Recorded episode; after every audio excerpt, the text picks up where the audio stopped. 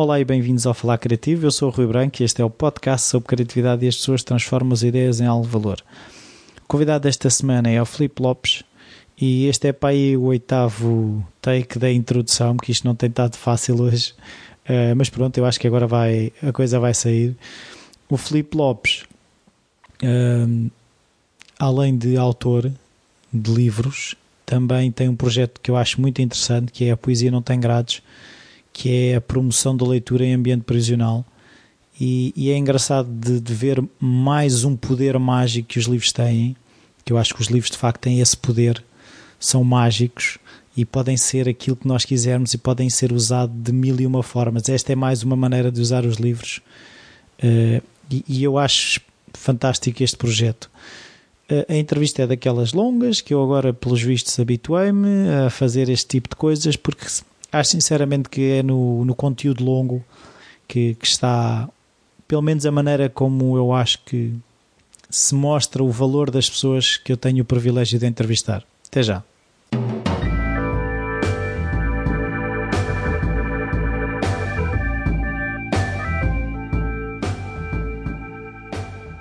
Bom dia, Felipe. Bom dia. Obrigado por teres vindo cá à casa. Ora, é essa, prazer é meu.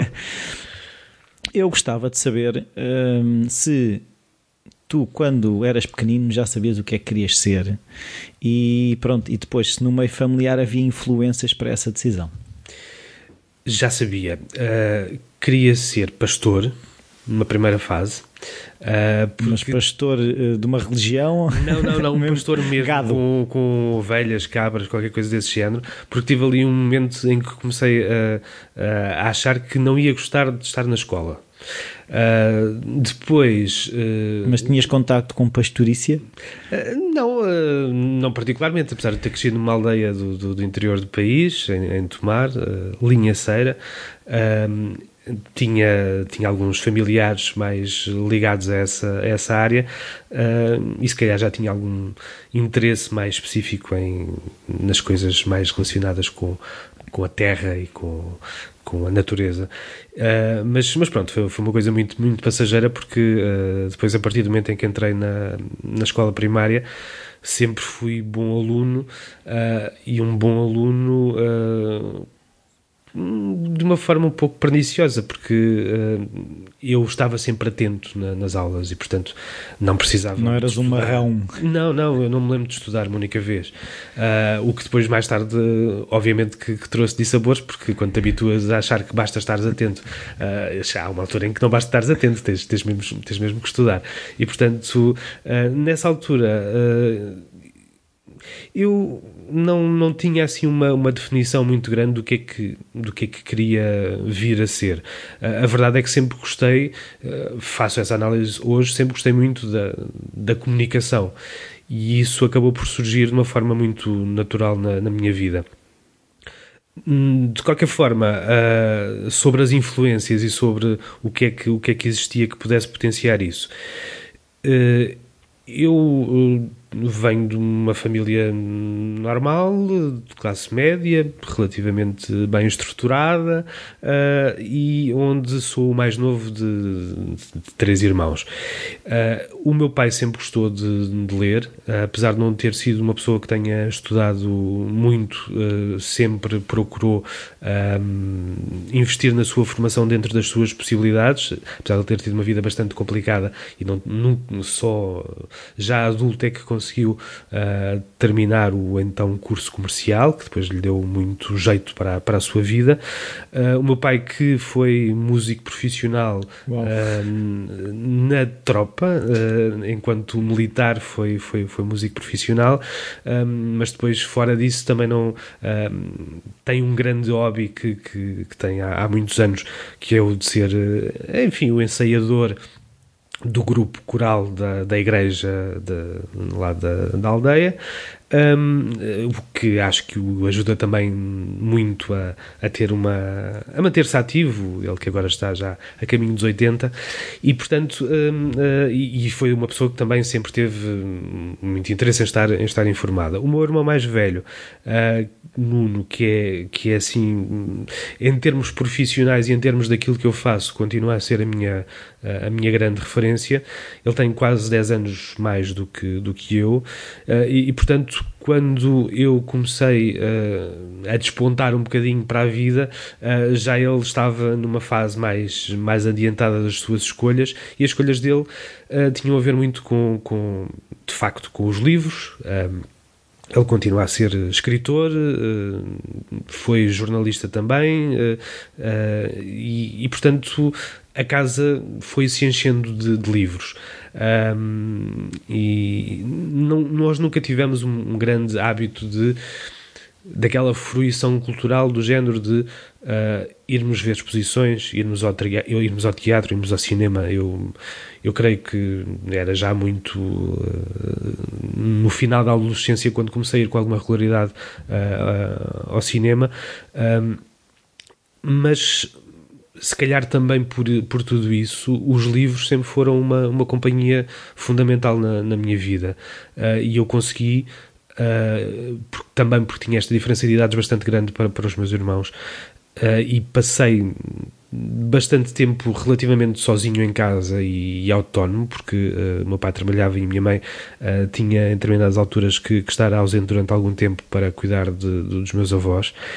Uh, os livros sempre foram algo que uh, estava sempre ali disponível uh, e que me permitia viajar para onde eu quisesse viajar. Uh, e, se calhar às vezes há, como neste momento estou a fazer aqui uma reflexão e estou aqui a chegar a determinadas conclusões em relação ao trabalho que faço uh, atualmente, uh, há coisas que nós se calhar não ligamos tanto na, nessa, nessa altura, mas que há muito do trabalho que eu faço hoje está vinculado precisamente a essa noção positiva do que é o ter um livro sempre disponível e ele ser qualquer coisa que nos pode acolher naquele, naquele instante e que nos permite ir onde nós quisermos, uh, onde o livro nos indicar para ir, mas também onde nós quisermos uh, viajar. E por isso um, os próprios livros em si foram aqueles que me ajudaram a potenciar para aquilo que sou hoje verdadeiramente. Mas havia uh, o contar de histórias em ambiente familiar, havia esse lado de comunicação existia? Não, uh, eu não tenho nenhum, uh, uh, nenhuma memória ou quase nenhuma de, de um ouvir serão. contar histórias. não, não tive, não me recordo de ter, creio que isso não acontecia na nossa família, esse hábito de, de contar histórias antes de dormir. Não, não, não tenho absolutamente nenhuma Cada um memória lia ao seu e... Sim, eu comecei muito cedo a ler, nós não tínhamos muitos, muitos livros infantis em casa, se bem me recordo, mas mas, mas tive o privilégio depois de, à medida que comecei a, a aprender a ler, ter os livros dos cinco, sobretudo, que li e reli eh, não sei quantas vezes, uh, e, e, portanto uh, de, de, também viver as aventuras deles também nesse, nessa, dessa forma. Mas em termos propriamente de ter alguém que me contasse histórias, não, não tenho essa, não tenho de facto essa, essa memória. Aliás, a pergunta terá certamente a ver com o facto de, de eu ser hoje contador de histórias e de ter um grupo chamado o Contador de Histórias, e o contador de histórias surge um, porque eu sempre gostei muito de dar nomes às, às coisas. E uh, houve um momento uh, em que nós tivemos que uh, criar um nome para um coletivo informal que fazia umas coisas com uma certa regularidade. E aquilo que nós fazíamos, que era sobretudo uh, um trabalho relacionado com a poesia, uh, com recitais assim um pouco mais encenados e, uh, e em sítios improváveis, sinagogas e coisas do género, um, e que começou num, num, num programa de rádio surgiu essa necessidade então de criar um nome para esse, para esse grupo uh, ou para esse coletivo. E eu achei que de facto aquilo que nós fazíamos era contar histórias. Contávamos de uma forma ou de outra contávamos através da poesia contávamos uh, uh, através de outros textos mas nunca com aquela vertente que, que hoje em dia nós temos e que felizmente uh, se recuperou, porque ela existia antes, dos contadores de histórias propriamente, propriamente ditos. Uh, portanto, foi muito mais tarde que eu vim a encarnar este papel de, de contador de histórias. Primeiro surgiu o nome do grupo, Grupo Contador de Histórias, e mais tarde os meus colegas começaram, sobretudo, a, a participar em alguns. Uh, alguns eventos nas palavras andarilhas, uh, a fazerem algumas formações. Uh, eu, entretanto, tinha vindo estudar para Lisboa, estive um bocadinho mais ausente dessa parte, e também aí há uma, há uma característica curiosa que é. Um, eu sempre achei que tinha uma péssima memória. E portanto, mas porquê? O que, é que, o que é que te levava a pensar isso? Uh, se calhar aquela questão que, que me levava a, a, a, perceber muito bem as coisas na, quando estava a ouvir nas aulas, mas, mas depois, uh, se calhar, quando as coisas avançavam para outro ponto, uh, a dificuldade de, de memorizar mais concretamente, sem um grande esforço da minha parte, de estar ali a ver e a rever. Por isso é que, gostando muito de, de palcos também, nunca me imaginei a fazer teatro. Eu não tenho memória para fixar um texto, é isso? Sim, exatamente. Uh, havia essa questão que era uh, memorizar uh, palavra por palavra, era uma coisa que me angustiava de uma maneira terrível. E eu lembro de fazer até algumas peças de teatro na, na, na escola, mas eu era um ensaiador eu escrevia o guião e era um ensaiador, mas depois de estar no palco, aí para mim não, não era propriamente, não era onde eu me sentia bem. E, e portanto, com, com, com esta questão de, de, memorizar uma, uma história que eu achava que tinha que memorizar tintim por tintim, palavra por palavra, um, eu sempre achei que não, que não dava para isso. Até porque normalmente aquilo que fazíamos em termos do, dos recitais era um papel na mão com, com, o texto e depois ele era interpretado consoante o momento, mas, uh, mas nunca nunca ou muito raramente era dito sem, sem, sem, ter, a, sem ter, a, folha à frente. Para além disso, há um pormenor interessante uh, que eu conto com alguma frequência que é. Uh, eu sempre, ainda hoje não tenho uma voz muito, muito boa, mas quando era, quando era miúdo tinha uma voz mesmo muito, muito fraquinha. E era daqueles miúdos uh, que hoje se calhar acharia irritantes, uh, que ficam sempre calados e que só respondem quando têm a certeza absoluta do que vão dizer. E, portanto, isso de certa forma devia agradar aos professores, porque eu era, era calado, mas também me motivou, uh, sendo que eu era um bocado precoce e que, uh, se calhar, em alguns momentos me destacava ali da média, pelo menos, um, levou que um dia uma professora minha me dissesse: Nunca te vais conseguir casar porque tens uma voz tão fina que não és capaz de berrar com a tua mulher. que é uma coisa que. Logo o conceito é brutal. Eu, eu tive a vantagem de. Como se as mulheres andassem à procura de um homem grito com elas também. Por exemplo. Uh, mas uh, o, o, que aconteceu foi que eu já, já tinha um domínio sobre o conceito de ironia e percebi perfeitamente o que é que a minha professora me estava a querer dizer. Uh, estava a picar-me para, para eu ser de uma outra forma. casca. Exatamente. E portanto um, foi, foi interessante que de facto, anos mais tarde, eu, uh, uh, salvo erro na primeira oral que fiz na faculdade, uh, ia a subir para o meu posto de execução e, ia, ia lembrar-me claramente das, das palavras da, da, da, minha professora. Uh, isto é uma coisa que eu também digo muitas vezes quando faço ações de formação para, para pais, que é, às vezes nós achamos que uma palavra dita, uma frase dita num determinado momento, quando a criança é muito nova, que não tem importância nenhuma, e tem. para o bem e para o mal uh, tem. E portanto acho que é importante de facto medirmos, medirmos essas palavras, mas de facto isto não me traumatizou nada, apesar de eu não me ter esquecido. Mas uh, voltando ao, ao fio, uh, pegando o fio da meada, uh, aquilo que eu depois fiz foi com o passar do tempo, percebendo que se calhar até conseguia fazer umas coisas no âmbito da, da narração oral, porquê? Porque eu não tinha que seguir palavra por palavra o que ali estava. Isso não era contar histórias, isso era ler uma história. Tinhas que interpretar a história. Exatamente. E, uh, e a primeira sessão que fiz uh, como contador de histórias foi na, na BDTEC, aqui em Lisboa, no, nos Olivais. Uh, estavam lá, era uma maratona de contadores de histórias tinham sido convidados uh, porque eram aqueles que estavam, enfim, na, no top na, na, altura. E o grupo Contador de Histórias com os meus colegas já estava, já estava um pouco nesse top. Uh, mas eu era o único que estava aqui disponível em Lisboa naquele dia para poder fazer, uh, para poder fazer aquilo e era impossível dizer que não uma, uma proposta como aquelas. E então eu fui um, cheio de medo, assustadíssimo. E então aquilo ainda por cima foi ao ar livre para crianças ali da zona dos Olivais, bastante irrequietas. Uh, e, e, portanto, um, como é que eu vou uh, não aquilo, parecer mal? Exatamente, e aquilo, e aquilo que, eu, que, eu tentei, que eu tentei foi uh, fazer o melhor possível, esquecer-me um, esquecer-me do texto e tentar uh, estar presente com aquelas crianças. Exatamente, perceber o que é que elas, o que é que elas estavam a necessitar uh, e, e, termos uma, uma conversa. Uh, eu dar-lhes alguma coisa e elas darem-me outra em troca.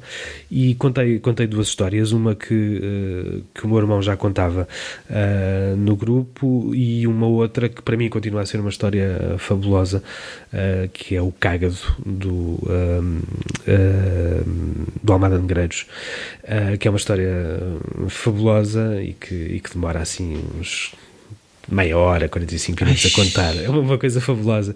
Um, e, e, que é uma história que eu continuo a contar hoje em dia. E os miúdos aguentaram-se. Eu contei bastante mais rápido nesse, nesse, dia, contei bastante mais rápido. Depois, com o passar do tempo, as coisas foram, foram se alterando um pouco. Uh, mas ainda para, para, para, terminar aqui a questão do percurso como contador de histórias e como é que eu chego a contador de histórias. Depois dessa sessão, um, porque estava lá alguém, um, eu fui convidado para uh, integrar um grupo que um grupo de contadores de histórias que na altura estava a fazer uma coisa muito interessante que pouca gente conhecia estavam presentes em seis, seis núcleos. Uh, um deles aqui muito perto do sítio onde onde estamos a falar um, que era uma coisa que ninguém conhecia na altura que era a Fundação do Gil que fazia um, uma hora do conto semanal em, nesses, se não me engano, seis uh, hospitais, ou melhor, cinco hospitais, e aqui na Casa da Criança uh, em Tires. Em Tires. Casa da Criança, que é onde estão uh, as crianças que estão uh, que não estão com as mães dentro, da, dentro daqui da prisão de Nós Nós costumamos ir à festa do, da, da, da, Casa da Criança e levar coisas lá por acaso. Somos próximos da Casa da Criança. E portanto foi, uh, foi aí o, o nascimento, o meu nascimento enquanto contador de histórias porque uh, depois comecei a ir de facto com a Fundação do Gil uh, regularmente a pediatrias hospitalares uh, e aqui à Casa da Criança e eu que não sabia absolutamente nada um, tive que me posicionar, tive que me, tive que pensar o que é que eu venho aqui fazer, porque é que venho aqui fazer e depois com o ficar mais descontraído em relação, em relação a isso, o perceber o quanto eu tinha o quanto poder eu tinha naquele instante, o quanto eu podia fazer bom, o quanto eu podia fazer diferente, o quanto eu podia transformar uma ideia em alguma coisa de positivo. Uh, e, e, de facto um, foi isso que acabou por, por acontecer. Uh, eu nessa altura tinha um daqueles empregos chatos de fato e gravata. Uh, fiz muita coisa na minha vida em termos, em termos profissionais. tive algumas que foram verdadeiramente chatas, mas que me, também me ajudaram a alguma forma a crescer e a ter hoje algumas, uh, algumas capacidades que se calhar não teria se não tivesse passado por, por, por esses trabalhos. Um, e, e naquela altura era vendedor de serviços telefónicos e coisas do género. Uh, e portanto. Um, e um dia. Eh, Mas isso também dá um traquejo. Muito grande, muito, muito grande. Não, não tem interessado. Sim, sim e, e, depois, é, é, é todo, toda esta bagagem que tu começas a ter no contacto com as outras pessoas, do, do começares, eh, que é uma coisa que hoje para mim é relativamente fácil, que é entrar numa, numa sala, um, estar ler a, falar, a sala, ler a sala antes de começar, uh, antes de começar a, a, trabalhar, saber em que, em que sítio é que é preferível eu sentar-me uh, para, para que as coisas funcionem melhor, saber saber como abordar os clientes uh, e, e, portanto tudo isso deu-me um traquejo enorme que eu ainda hoje continuo, continuo a utilizar, pequenos pormenores que eu, que eu sei que hoje continuo, que eu continuo a utilizar mas de facto não era aquilo que eu queria fazer até como é que foi já? Agora eu quero perceber é, como, é, assim, é uma coisa que eu que me interessa a mim uhum. é uma coisa um bocado egoísta é como é que é esse momento de largar a segurança por uma coisa que é um, um sonho ou uma vontade. Eu, no meu caso, uh, nós estávamos numa fase bastante relativamente interessante do país, talvez das, das melhores um, que o país viveu assim no, no, nas últimas décadas, em que havia em que havia bastante dinheiro para a cultura. Uh, vamos ser claros, havia bastante dinheiro para a cultura. Estavam a começar a nascer uh, muitas bibliotecas, estas novas bibliotecas enquanto edifícios de, de, de última geração. Um, houve um investimento muito grande e começava a existir, uh, de facto, essa dinâmica de levar Uh, agentes culturais, uh, músicos, uh, atores, contadores de histórias às, às bibliotecas para, para desenvolver atividades. E nós estávamos cada vez mais a ter um, pedidos no grupo Contador de Histórias para fazer essas atividades.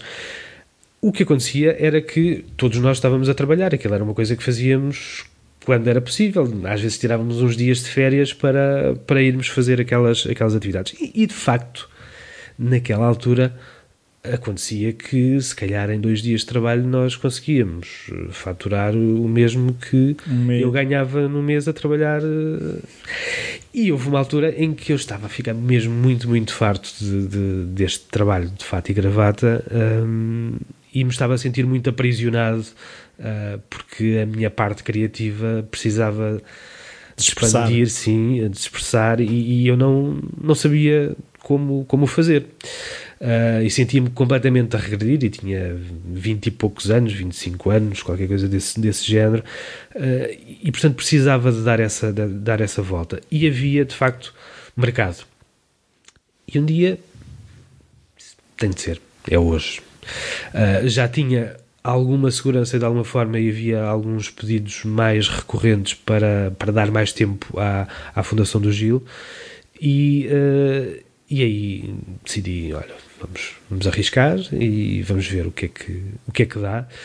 Se não der, volta-se àquilo que era que fazia antes, porque nessa altura também os empregos também uh, iam e voltavam com mais facilidade uh, e portanto uh, eu achei que, que, que, era o momento certo e, e comecei, comecei e, e, e, pronto, e as coisas começaram a ganhar uma, uma dimensão, comecei a ter uh, muito trabalho, comecei, comecei a aprender com o próprio trabalho.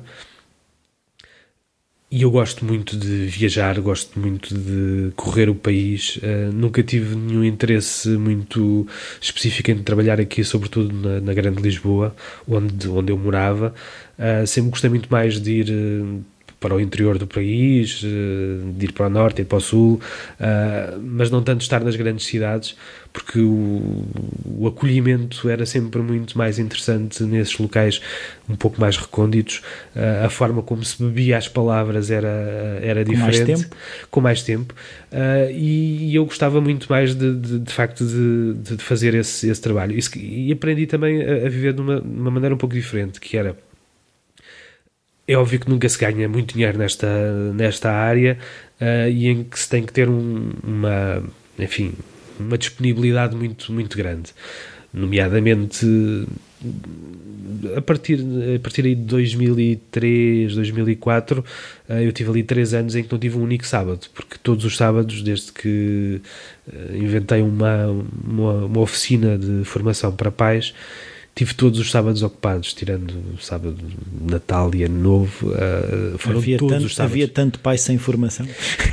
havia muito pai interessado em ter formação. Uh, e, portanto, a oficina de sobrevivência para pais contadores de histórias uh, foi assim um sucesso e continua ainda a ter quem a queira ouvir. Mas que é, davas e dás formação aos pais como contar histórias, é isso? Uh, mais ou menos, eles acham que vão uh, aprender a contar histórias, uh, saem de lá normalmente com uma noção diferente de como eles se podem divertir a ler uma história para eles mesmos e como isso e não depois, ser um fardo ao fim do exatamente, dia. e como se podem esquecer da, da vida dura lá fora durante aquele instante em que estamos a contar uma história uh, e, e, sobretudo, a importância de, de ler. Uh, a oficina é muito curta, tem uh, 4 horas ou 3 horas, é só mesmo um, um aperitivo, digamos assim, mas tem levado muita gente depois a, a, a, querer fazer mais coisas a seguir. E, portanto,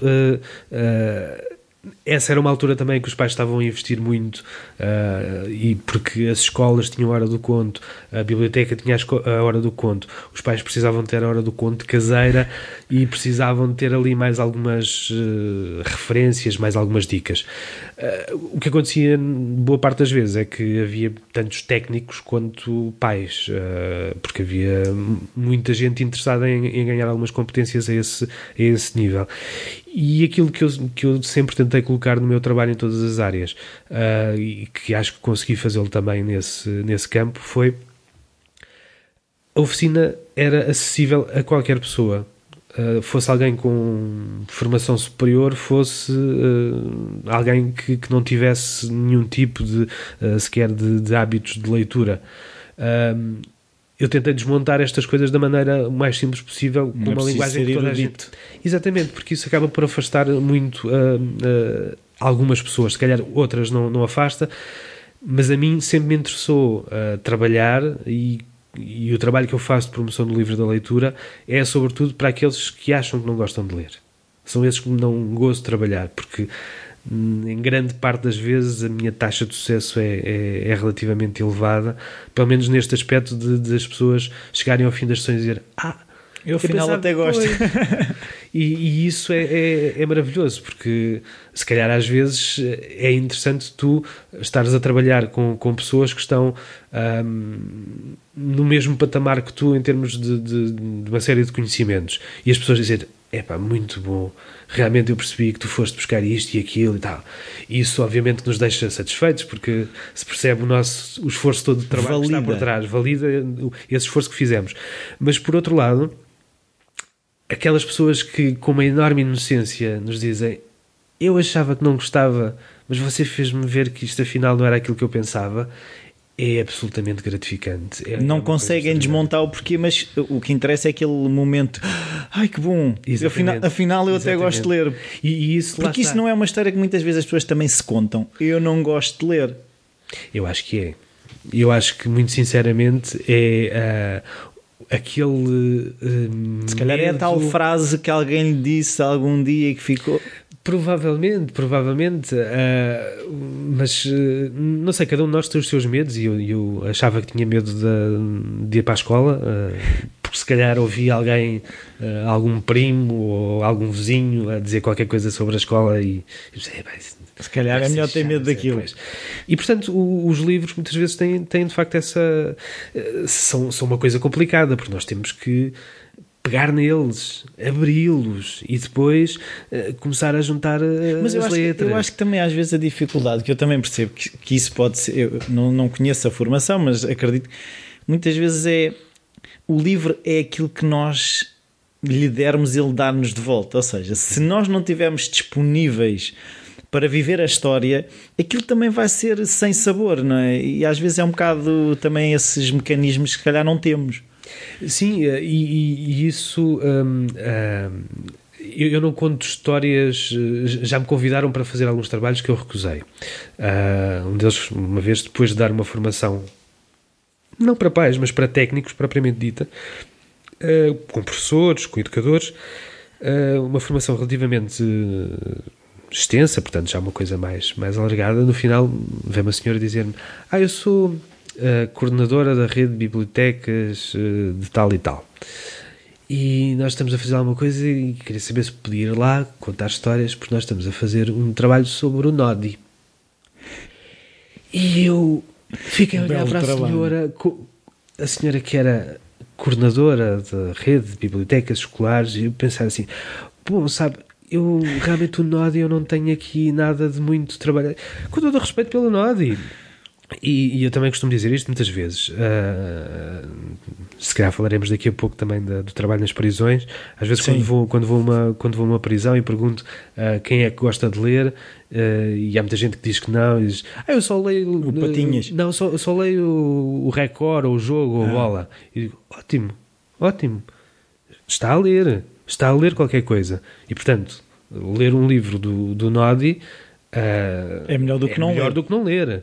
E, agora, fazer um trabalho sobre o Nodi, O universo do o Nodi. universo do Nodi, isso aí já me parece algo redutor quando nós temos tantos livros. Não, não é como se nós não tivéssemos dezenas de, de livros a serem publicados por, por semana, livros todos muito bons, para além de todos os outros que já, que já existem.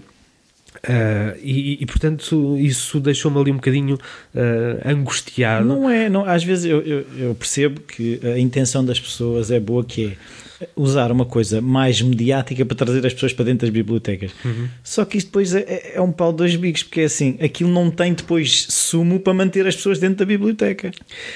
Ah, e, no- na Fundação do Gil às vezes acontecia uma coisa muito enfim, que, nos deixava a pensar um pouco e que precisávamos de refletir, ah, que era ah, havia um boneco do Gil que, ah, que os bonecos fazem sempre muito, os bonecos animados, com uma pessoa lá dentro, ah, fazem sempre muito sucesso. Entrar numa pediatria hospitalar com crianças de 3, 4, 6, 10 anos, aparecer aquele boneco lá, ele não precisava de fazer nada, nem precisava Só dizer precisava nada. de estar. Só precisava de estar.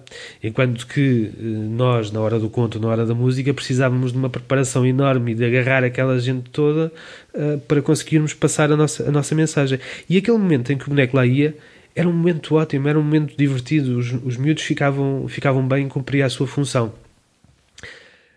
Mas depois não ficava grande coisa daquilo Foi giro. Foi giro e foi giro durante algum tempo. Se calhar ficaram fotografias e isso tudo, mas eu tive tantos sítios onde hum, ah, escolas, ah, algumas, algumas pediatrias, como também aqui perto em Alcoitão, onde, ah, porque tinha ali um, miúdos ficavam durante bastante mais tempo, onde depois. ah, indo lá meses depois, a história ainda era lembrada, a história que, que eu contei ainda era lembrada isso se calhar eh, dá-nos esta noção de que temos que pensar bem eh, no investimento que fazemos, no tipo de ações que levamos, Que semente é que queremos deixar, não é? precisamente porque algumas parecem até não resultar tanto no, no imediato. Não há. é- Exatamente. Mas, mas se calhar não, há é isso foguetes, verdadeiramente- não é isso que é verdadeiramente mais importante. Importante é de facto aquilo que nós deixamos lá e aquilo que começamos a construir em conjunto com aquelas pessoas. Ahm, sem nenhum, sem com isto estar a dizer minimamente que, que, que as mascotes não devem, não devem ir também porque cumprem a sua função, claro que cumprem. Ahm, mas eh, a avaliação muito imediata de, da reação uh, do público a estas questões é, é, é perniciosa, porque e é por isso que se calhar todas estas políticas a longo prazo em termos de, de, de educação e de promoção da leitura uh, são sempre minadas por esta dificuldade de ter que apresentar números muito, muito rapidamente, porque aquilo que tu és hoje certamente é grande parte daquilo que tu leste quando eras, quando eras miúdo, quando eras adolescente, quando estiveste na faculdade. E esse trabalho é um trabalho de continuidade, é um trabalho de consistência. Não é um trabalho para conseguirmos uh, analisar de um, momento, de um momento para o outro. Uh, mas isto uh, ainda sobre, e isto, enfim, estou a tentar apelar às minhas virtudes de contador de histórias, de me deslocar, mas depois voltar sempre ao sítio onde, onde estava, que tem a ver com, com, com a questão do gostar ou não gostar das histórias que contamos. Um, uma das coisas que eu faço nas, nas ações de formação é tentar passar essa mensagem aos pais que eles devem primeiro gostar da história que, que vão contar aos filhos, um, porque será muito mais fácil que ela corra bem. É óbvio que os filhos às vezes têm o seu domínio e, e já têm os livros que, que, querem que sejam, que sejam lidos, mas uh, este episódio que eu contava da, do, do Nodi tem a ver com, com isso. Uh, eu não conto histórias que não gosto. Pois eu também, mesmo as minhas filhas sabem que há certas histórias, pá, eu, essa, eu essa não conto. Porque não, eu não, não vou fazer um bom trabalho. Exatamente, não resulta, não vai resultar. Tu não estás empenhado naquilo. Uh, e, uh, e, sobretudo, eu quando estou a contar uma história, eu conto histórias uh, geralmente sem livros, a não ser que sejam livros que, em termos estéticos, sejam fundamentais para, para, para a dinâmica da, da história, como acontece com um dos meus livros preferidos, que é o Balãozinho Vermelho, que é um livro muito Esse giro. Está editado pela Calandraca. hum, é um, mais um daqueles livros que parece muito moderno e é um livro de 1964. Era moderno na altura. Era moderno ah, e é, e é todo, todo ilustrado, não tem, não tem, nenhuma, não tem nenhuma palavra. Ah, e, e, portanto é um livro ah, que, que se calhar é dos livros que eu mais vezes ofereci a pessoas antecipando uma pergunta recorrente, porque, porque gosto mesmo da, daquela capacidade de, que ele nos permite de imaginar, de, de criar e de, e de ler de lermos pelo sentido normal, mas depois, se quisermos, também Leres o que ler- quiseres. Exatamente. Também consegues ler de trás para a frente e isso é, é, é- é fabuloso. Ah, mas, eh, de facto, eu gosto mesmo muito desta. ah, de, de poder embranhar-me na história e de ser uma história que me sai naturalmente, fluida, porque eu estou a vivê-la. Porque eu gosto daquele livro e porque eu gosto daquela história. Porque senão. Mas como é que tu sairia. fazes essa preparação? Imagina que eu agora dava um dos, um dos meus livros preferidos, que já ofereci muitas vezes, que é o Vamos à Caça do Urso. Ah, como é que tu pegavas num livro e, para, para, para o tornares teu? No fundo, não é? Porque só quando ele é teu é que tu podes dá-lo. Sim, claro. Eu, hum, por norma, é muito raro, são, são, são raríssimas as vezes em que alguém me ah, dê um livro para eu trabalhar. Normalmente sou eu que Ah, já vai por faço. Pronto. Ah, Porque, porque tem, tem que ser assim. ah, Então, o que é que, ou seja, quais são os critérios para tu escolheres, o, o- ou seja, que tipo de livros é que te puxam para contá-los? Eu preciso de me perder em livrarias e em bibliotecas. Isso para mim é fundamental. Preciso ter tempo para, para estar lá. Ahm, as pessoas às vezes têm, têm dificuldade em perceber ah, o que é que é trabalho e o que é que não é. Ah, ah, tu, mas este tipo Andas está- em livrarias. está ali, é capaz de estar A ver bonecos. numa livraria ou, num- ou ou numa biblioteca, mas o que é que ele está a fazer? Estou, estou, ah, estou a atualizar-me, a ver o que é que existem de novidades, se bem que eu vá estando informado também, a, o mundo digital também nos ajuda já a sistematizar um bocadinho a, a informação e a termos mais, eh, mais acesso mais rápido às coisas Mas que o vão papel saindo. tem magia. Claro, e é isso que eu digo sempre aos pais nas, nas ações de formação, que é se querem escolher um livro, normalmente faço um, faço um, enfim, um testezinho terrível com ponho três livros, ah, um livro mais comercial com 365 histórias, outro livro com duas histórias de Natal, que é um livro da, da Alice Vieira, ah, e normalmente um outro livro só mais ilustrado e hum, com uma história. E então digo, olha, eles têm todos o mesmo preço. Ahm, olhando só assim, qual é que é o livro que vocês escolheriam? Então, 365 tem mais histórias, não é? Claro, É o quilo. exatamente. E depois, o que é que eu faço? Pego no livro, abro numa página e digo: "Ah, senhor, venha cá sente-se aqui e leia esta história. E ele começa a ler a história. Começa a ler a história e depois começa a engolir em seco porque a história Não tem sumo. ah, pô, ou tem um sumo diferente daquilo que ele esperaria, porque, e nesse caso é um, é um livro que foram os amigos meus que me, que me mostraram. É um livro que tem histórias tradicionais, mas que está muito pesado e muito negro e muito dramático, e até algumas histórias que nós conhecemos que achamos mais positivas ali têm um negrume assim um bocado assustador. Ah, e então ah, o que tinha acontecido a esses meus amigos foi que um dia eles fizeram isso, que foi pegaram no livro, abriram naquela história e começaram a ler a história do leãozinho que ah, Comia. andava a passear pelo e ah, o leãozinho caiu numa armadilha e morreu. E, e pronto, e eu não vejo, não tenho nenhum problema, aliás, é uma coisa que eu defendo muito, são histórias que falam sobre a perda, que falam sobre a morte, mas tu tens que estar preparado. Tu, Sim, mas por exemplo, há, para há um, contar uma história dessas. há, o- há um livro que é, que é da Danish Way, que é a maneira, que- a maneira foi uma psicóloga que, juntamente com outra pessoa, que já uma jornalista, que escreveram um livro sobre eh, porque é que os dinamarqueses são tão felizes.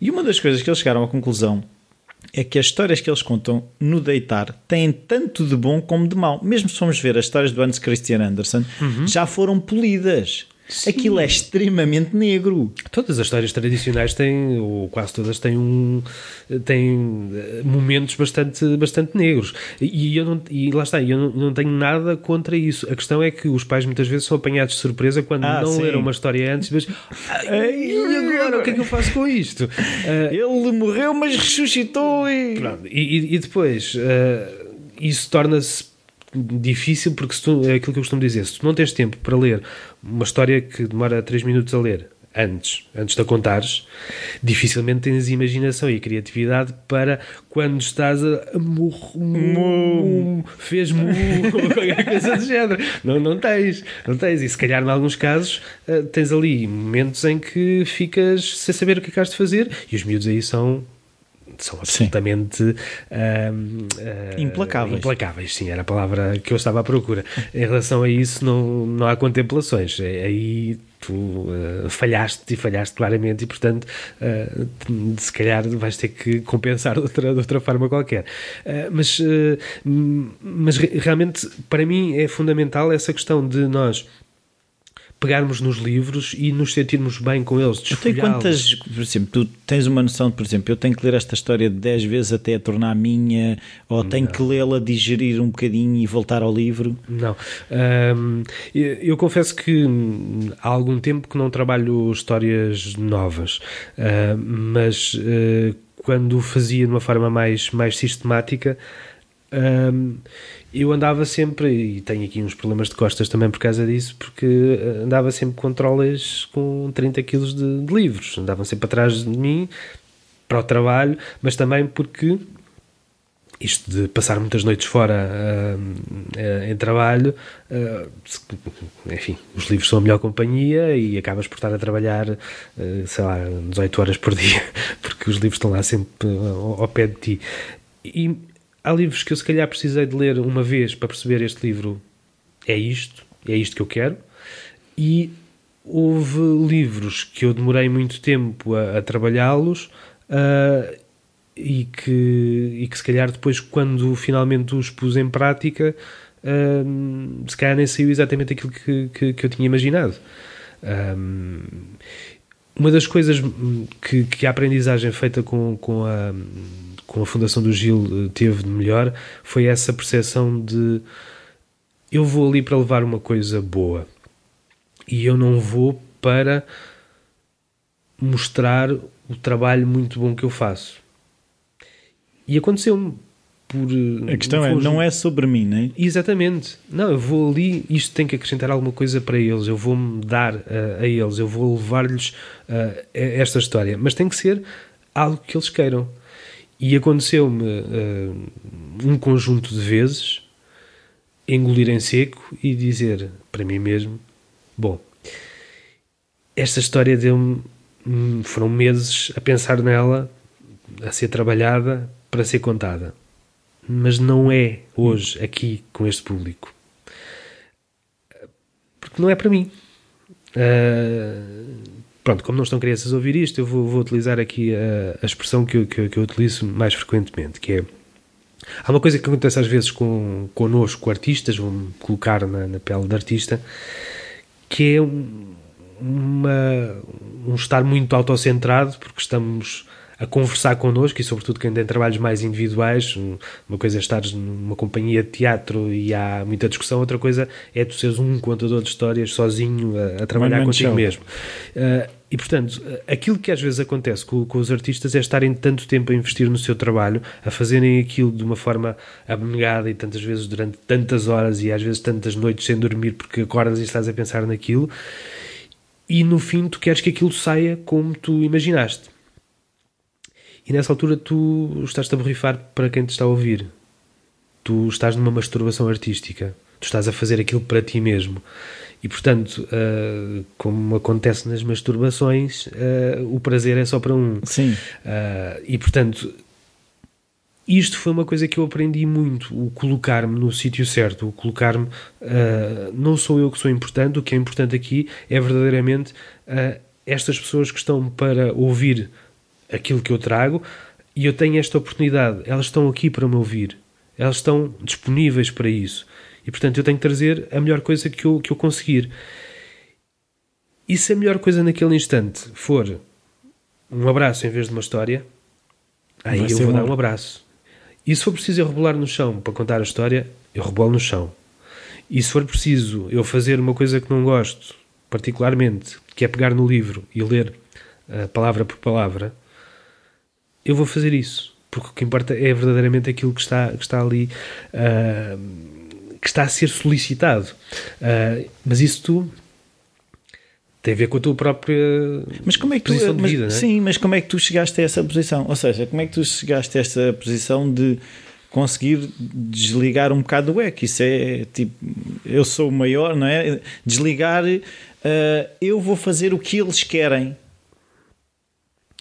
Um, Ou qual, é que é o discurso interno para o entendimento da coisa? Eu estou a fazer o melhor para a situação, o melhor para eles. Eu tenho-me na conta de ter sido alguém com algum tipo de consciência social sempre ao longo da, da, da minha vida. Mas confesso que o, este acaso uh, de ter começado a ser contador de histórias com a Fundação do Gil uh, foi absolutamente determinante, porque eu lembro da primeira vez que fui a Alcoitão e, e Alcoitão é diferente de muitas das outras pediatrias, porque uma coisa é tu estares num- numa sala com, com miúdos com, com catéteres e, e vestidos com, com pijamas de, de hospital, outra coisa é chegares a uma sala onde todos os miúdos eh, pelo menos não têm um, um membro. E portanto. hum, eu lembro-me perfeitamente de ir, de, de ir ao Coitão e eh, sair, sair de lá depois de ter feito o meu trabalho o melhor que eu consegui, ahm, sentar-me no carro ah, e chorar durante uns largos minutos. E entretanto, depois liguei a uma, uma amiga minha que já estava nessa, ah, nesse Nesse barco. contexto ah, ah, não há muito tempo, mas, mas também estava, que é uma falda milhões. Ah, falámos um bocadinho e, e isso marcou-me determinantemente para, para, para o resto da vida, para o resto da vida profissional e para o, ves- para o resto da vida pessoal. Porque eu percebi como é que eu posso ir aqui querer impor o meu ego a pessoas que estão com a maior das naturalidades, sem braços, sem pernas, em macas, quer que seja, a ouvir, a rir. E há um pormenor, há um episódio que eu conto frequentemente em Alcoitão, ah, que, em que há uma história que eu gosto muito, que é a história do nabo gigante. Também. uma história, é uma das histórias das minhas preferidas e é uma história com uma riqueza absolutamente eh, brutal. Ah, e eu contei, a, lá está, é uma daquelas histórias que eu andei ali uma data de tempo a pensar como é que É daquelas que eu gosto de contar. E, e calhou que o primeiro dia em que eu vou ah, contar a história era em Alcoitão, porque eu não fazia separação entre contar numa escola, numa biblioteca ou, co- ou contar numa, numa pediatria.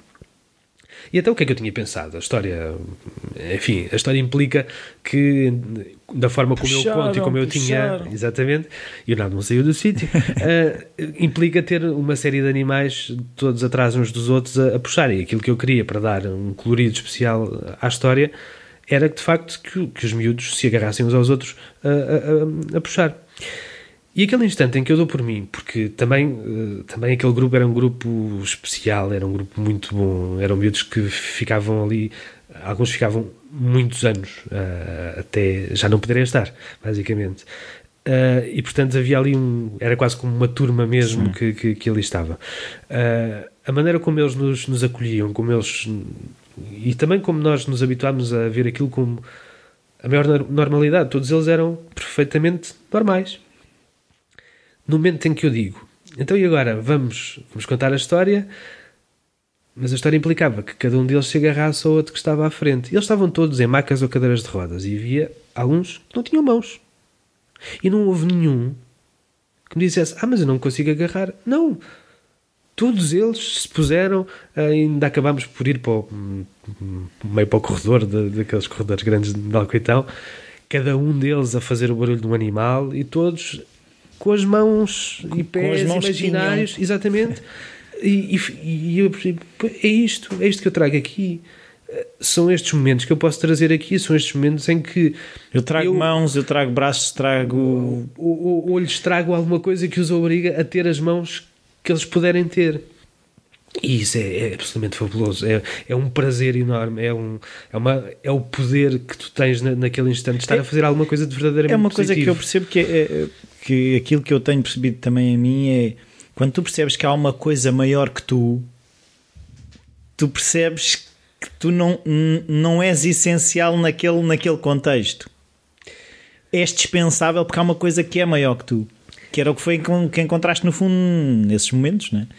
Eu divirto-me, um, eu divirto-me a fazer aquilo. No dia em que eu deixar de me divertir, um, não faz sentido que eu, que eu, faça, que eu faça aquilo. Uh, nunca podia ser por, por obrigação.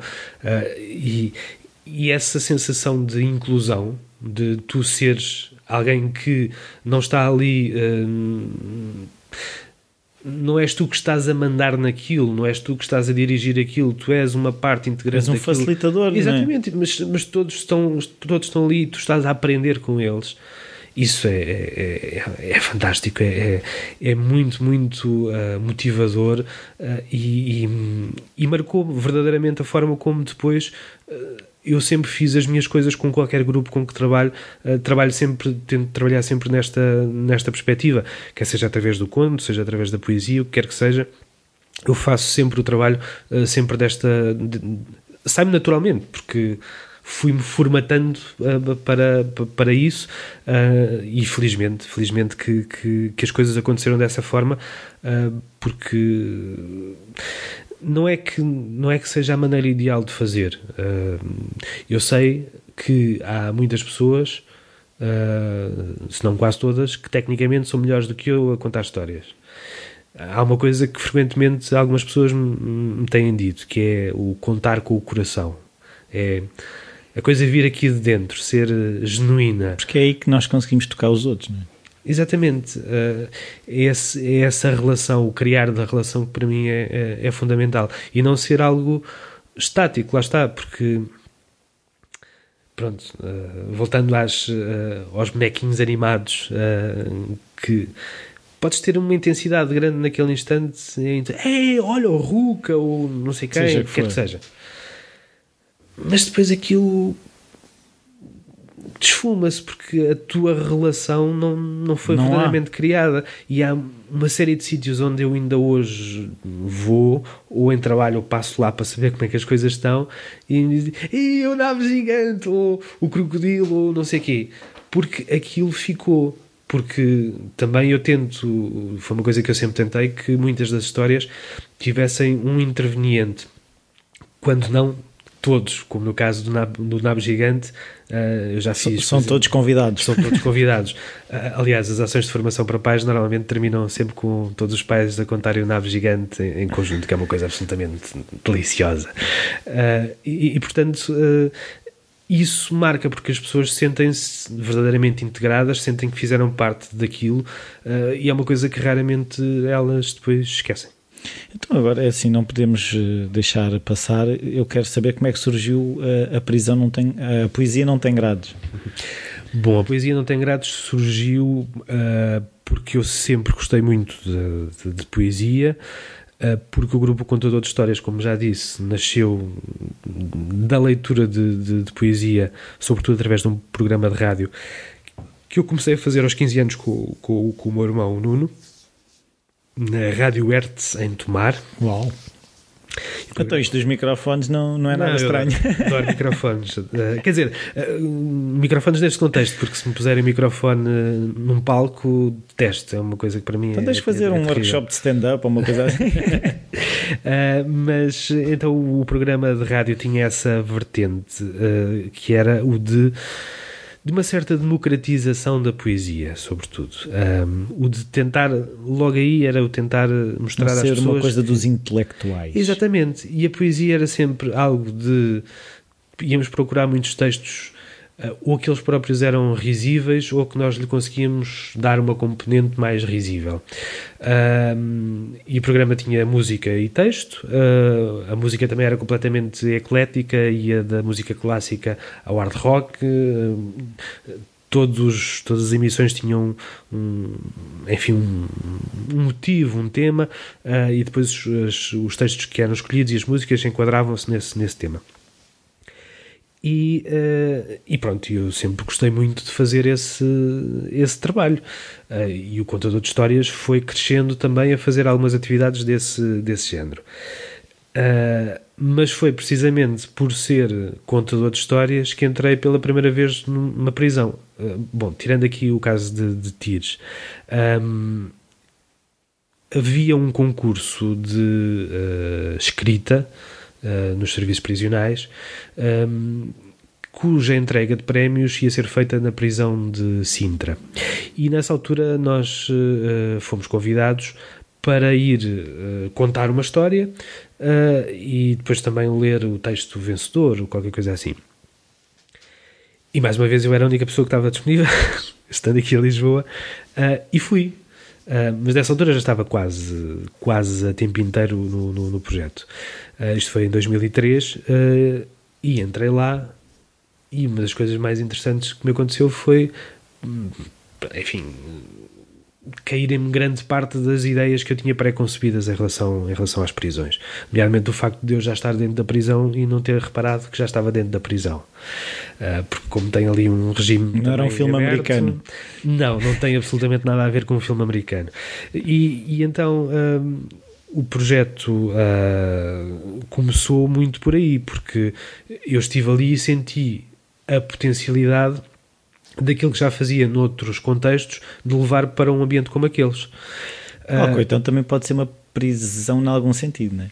Sim, eu costumo comparar muitas vezes o trabalho feito na, ou algumas dinâmicas que acontecem no trabalho feito dentro de um, de um, de um estabelecimento prisional com os que acontecem dentro de um hospital, porque há uma limitação espacial e, e, no fundo aquilo que nós queremos levar também é a capacidade destas pessoas saírem, saírem se evadirem daquele espaço, uh, estejam mais presas ou menos, uh, mas pronto. Uh, aquilo que eu percebi ali foi claramente, há pessoas que escrevem muito bem e que estão presas e há um público. Há pessoas que escrevem mal e estão cá fora. também, também, também, também. Mas, uh, mas, sobretudo, há ali muita gente que quer ouvir pessoas a ler textos. E nessa altura eu já, já trabalhava com o Instituto do Livro, agora a Direção-Geral do Livro das Bibliotecas, e uh, na altura comentei isso, percebi que já havia um programa deles com alguma uh, com, com algum valor para, para ser atribuído a projetos de promoção da leitura dentro da, das prisões e uh, sugeri, uh, propus um, um, trabalho e ele foi, foi aprovado. E então comecei a fazer um, um, trabalho, esse sim, mais no âmbito da poesia, continuado durante, salvo erro, seis meses, que decorria em simultâneo em Sintra e depois aqui em Tiros na, na, na prisão feminina.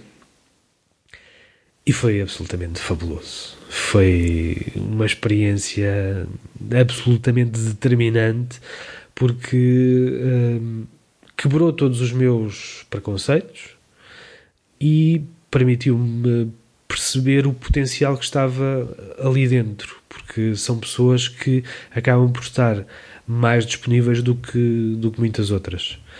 Não porque, ao contrário daquilo que, que é a voz comum, mas uh, não, não corresponde à verdade, uh, eles não têm nada para fazer. Não, os dias deles são, são, são ocupados uh, e muitos deles, nas atividades que eu faço, têm que retirar tempo, têm que sair de atividades que estão a fazer, quer seja trabalho que fazem por que lhes dá alguma remuneração, quer seja através da, do tempo de aulas que deveriam estar a ter mas eu percebi que eles estão sedentos de coisas. É claro que eu trabalho com uma minoria, não trabalho com todos, nem nada que se pareça, mas sempre que eu faço alguma atividade eh, é por inscrição e, e houvesse mais lugares estaria mais, mais gente. E as pessoas que estão estão verdadeiramente interessadas. E depois nós ficamos neste, enfim, nesta situação delicada que é olhares para um trabalho que fazes que muitas coisas têm muito semelhante àquilo que, que, que fazes num, nas escolas e que fazes em bibliotecas e pensares bom, então uh, quando eu vou a uma escola, quando vou a uma biblioteca tenho que estar ali a arrancar a ferros uh, a motivação para, para participar naquilo. E estes homens e mulheres fazem isto com esta vontade toda. Bom, se calhar é aqui que eu tenho que investir. E, e, e é fabuloso o sentires que, um, que há coisas que te acontecem que não são positivas na, na, na, tua vida, mas que depois se podem transformar em algo de verdadeiramente bom. Uh, e para, para muitos homens e mulheres, se calhar, por terrível que possa parecer isto desta forma, a melhor foi coisa a melhor coisa, foi estar presos. Foi estar presos. Com tudo o que tem de mal. Porque desfaçamos os mitos claramente. Ah, tem cama e roupa lavada e comida. Tretas. Imaginem-se cada um de vocês a, a, a estar sem telemóvel um dia que seja Imaginem-se uh, a estarem fechados num sítio sem poderem sair uh, durante não sei quantas horas. Não, não tem nada de, não tem nada de bom. Mas tem uh, para um conjunto de pessoas e muitas delas que vêm de situações muito, muito complicadas, de famílias destruturadas, de vidas onde nunca tiveram qualquer tipo de regra, e em que naquele instante se veem confrontadas com a necessidade de criarem hábitos, às vezes hábitos de higiene, que não tinham, e que se calhar vão fazer uma diferença enorme nas vidas delas. Hábitos de, de alimentação, eu converso tantas vezes com pessoas que, que nos, nos serviços que, que veem pessoas a chegar, a entrar na, na cadeia escanceladas, sujas, eh, com problemas de saúde e que depois saem com um aspecto completamente diferente Uh, portanto, isto é uma oportunidade. E se é uma oportunidade para criar estes hábitos, porque não uma, uma oportunidade para criar hábitos de leitura e de conhecimento? Se calhar aquilo que eu vou levar. Pessoas, há quem me pergunte, às vezes assim, com, com um sorriso assim meio manhoso. Mas isso serve para quê? Exatamente. Poesia. Mas o que é que é poesia? É, vão sair e depois vão estar a vender droga a dizer poemas, queres ver? Coisas do género. Não me dizem isso diretamente, mas eu imagino que, que, que, o, que o pensem e que o digam noutros, noutros contextos. A questão é que aquilo que nós estamos a fazer, uh, para já, através da poesia, a poesia é apenas um meio que eu encontrei para falar de uma série de coisas, porque nas minhas sessões falamos de dependências, falamos de amor, falamos de morte, falamos de uma série de coisas. Simplesmente aquilo que, uh, se eu disser que vou fazer uma sessão sobre uh, os perigos do consumo de droga, é, quem és tu? Quem és tu para me vir a falar disso? Se eu estou a fazer uma, uma sessão e de repente leio um poema em que eu não, não o enquadro sequer e eles próprios dizem ah, mas isso, pois, e eu tive este problema e aquele. É através da identificação, é isso? Exatamente. Uh, eles sentem que um poema, um texto, lhes diz alguma coisa, tem a ver com eles. É como se tivesse sido escrito para eles, ou podia ter sido escrito por eles. É aquela coisa que às vezes acontece que é algo que nós já sentimos, mas que aquela pessoa teve a capacidade de agarrar e transformar em palavras, não é? é eu costumo dizer uma coisa em relação aos livros e, sobretudo, em relação à poesia, que uh, aquilo que eu mais gosto uh, aquilo que mais me deslumbra num, num, livro não é ele dizer uma coisa que eu não que eu desconhecia completamente. É ele dizer qualquer coisa que eu já senti mas que nunca soube como, como explicar.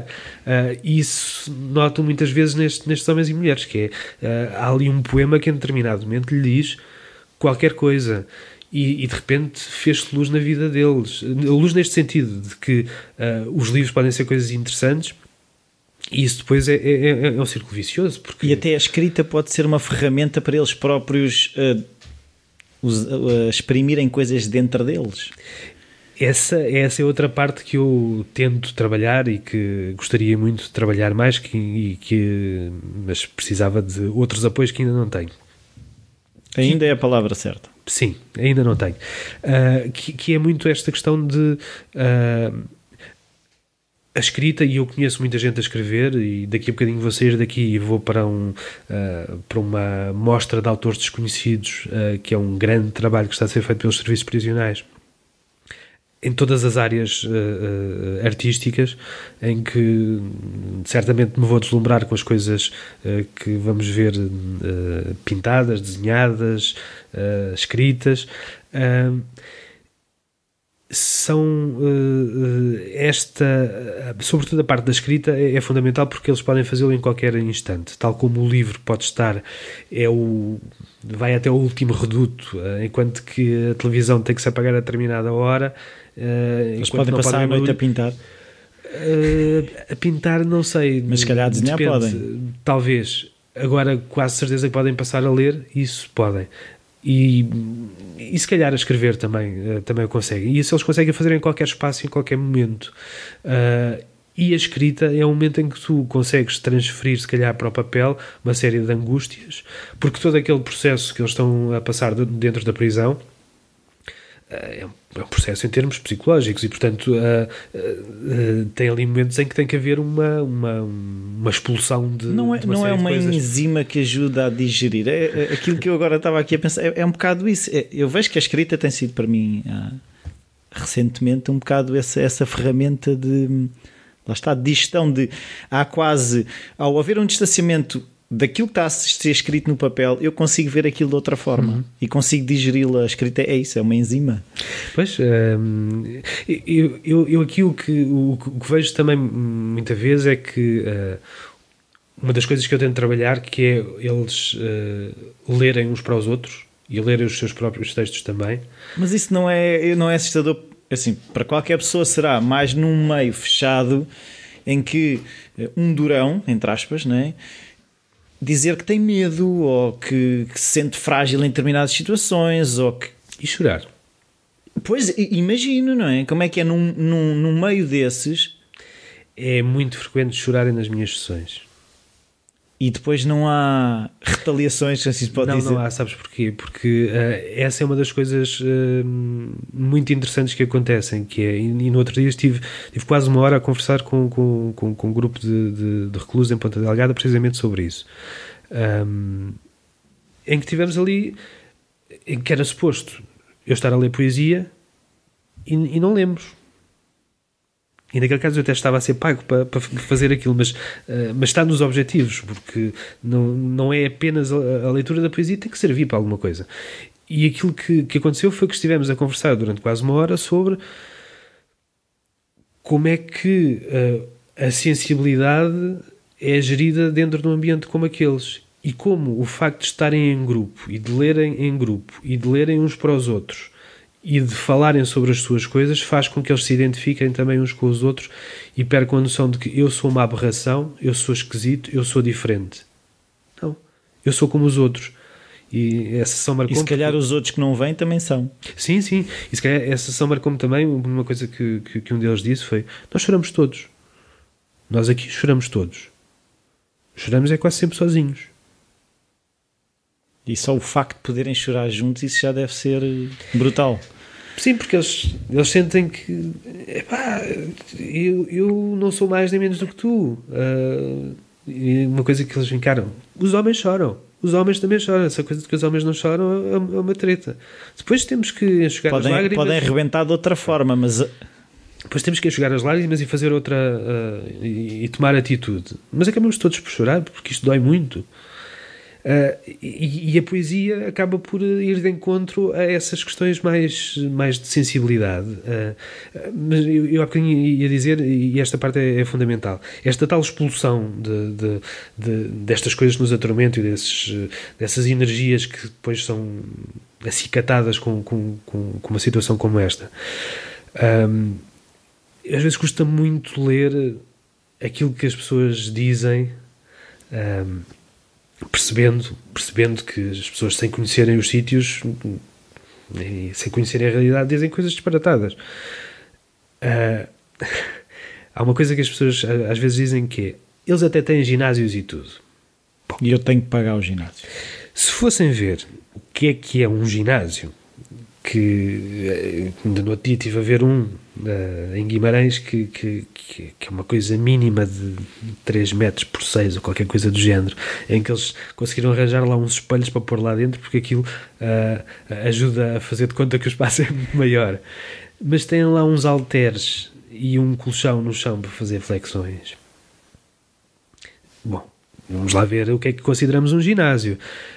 Agora, aquilo é fundamental, como é fundamental eles terem desporto e como é fundamental eles terem um pátio onde possam uh, fazer exercício físico, porque aquelas energias acumuladas Uh, Tem que se é, expressar de alguma forma. Exatamente. E, e, é muito melhor que eles o façam uh, através de, de, que o inimigo seja o altere. Exatamente. Uh, do que propriamente a força ser desferida num, num, companheiro de cela ou num guarda ou no que quer que seja. E às vezes é esta falta de noção de, de como é que tudo isto é, é, é fundamental que que cria este enorme desconhecimento e, e ouvir-se dizer coisas absolutamente erradas acerca de todas estas questões. Agora é que eu me perdi, já não sei onde é que é. Não, mas uh, o que eu agora também estava aqui a, a pensar era os resultados disso, ou seja, tu consegues eh, acompanhar e, e, e, qual é o feedback até de próprias pessoas com que, que, os guardas prisionais com que eles lidam, ou seja, até a validação de eles choraram e eles escrevem e eles leem e não serem vão, não ser.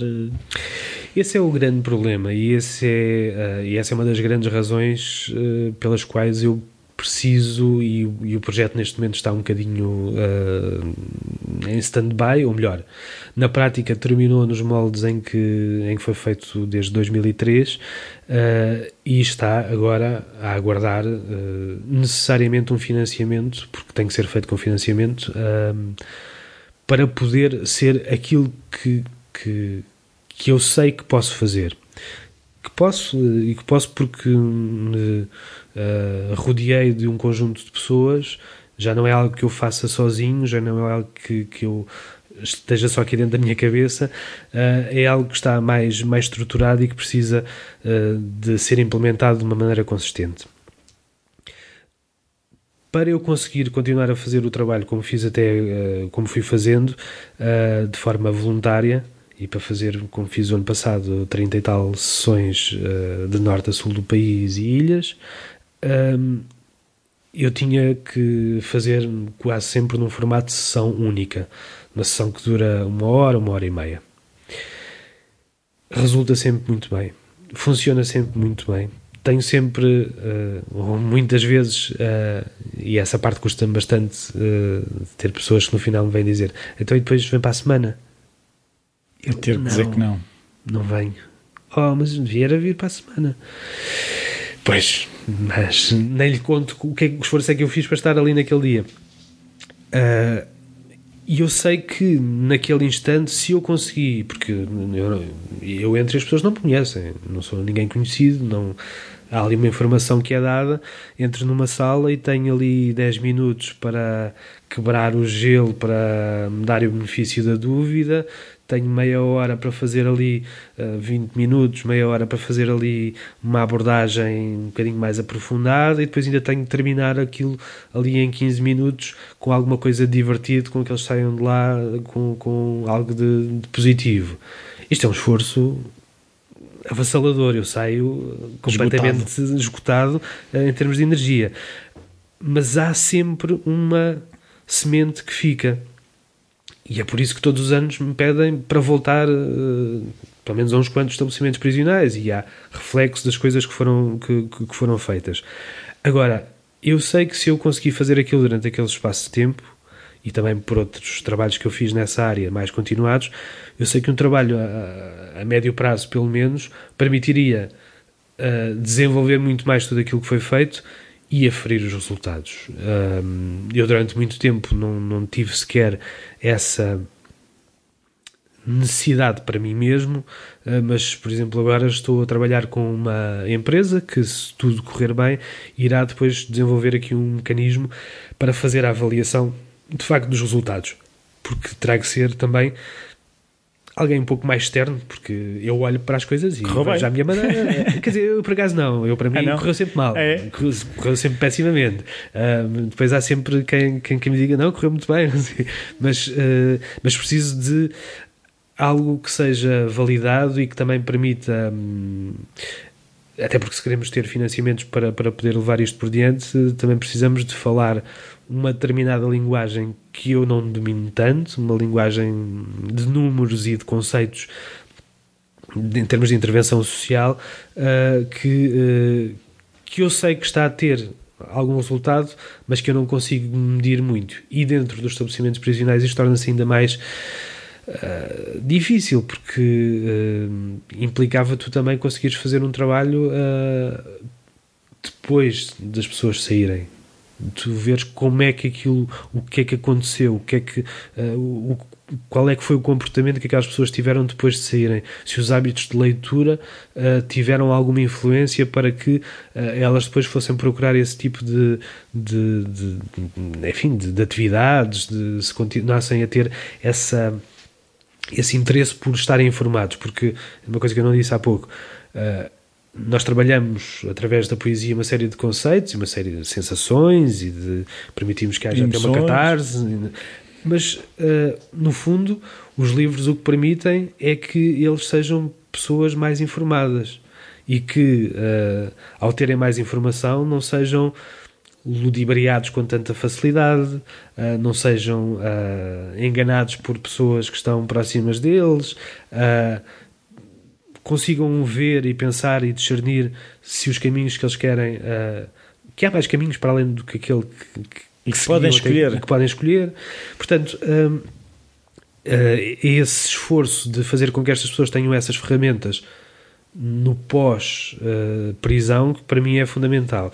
E eu desenhei aqui um, um modelo de, de trabalho que é um modelo bastante, perdão, bastante abrangente, em que aquilo que queremos fazer é começar a trabalhar com, enfim, com pessoas em risco, para não os ter que encontrar depois na prisão, uh, trabalhar com famílias, uh, trabalhar com as comissões de proteção de crianças e jovens, trabalhar com adolescentes que são terríveis e que e depois temos aqui temos aqui uma coisa que tem que ser dita que é Uh, nós categorizamos ali uns grupos mais facilmente como grupos em risco, porque vêm de famílias em dificuldades e coisas do género.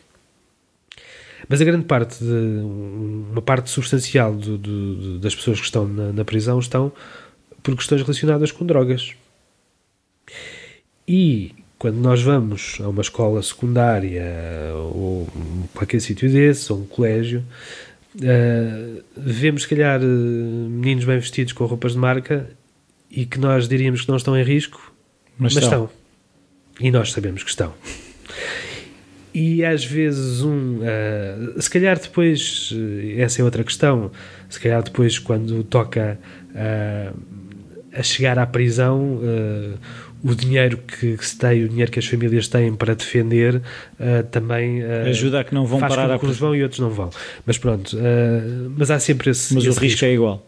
O risco, se calhar, é igual. E, e, portanto, este trabalhar nestas idades, para mim, é, é fundamental. Da mesma forma que o trabalho a ser feito dentro das, dentro das prisões tem que criar qualquer coisa, tem que permitir depois fazer uma ponte para o exterior e tem que, e é por isso que eu ando a tentar trabalhar com o maior número possível de bibliotecas e câmaras municipais para que depois haja este trabalho a priori, mas haja depois também uma capacidade de mostrar se, se, estamos a trabalhar eh, questões relacionadas com a leitura, com, com, ou com a fruição cultural, uh, com a experimentação artística, com, com aquelas pessoas, dizer-lhes que depois, no sítio para onde elas vão, vão, vão voltar, existem pessoas que estão sensibilizadas, a Câmara Municipal está sensibilizada para as receber e está sensibilizada para que haja uma continuidade daquilo que eles começaram a desenvolver dentro da prisão. Isto, obviamente, que é algo de. Porque envolve muita grande, gente, não é? Mas isto tem que ser assim, tem que ser inclusivo. Para ser inclusivo, tem que ser eh, Integrado, o mais, é? alargado, o mais alargado possível.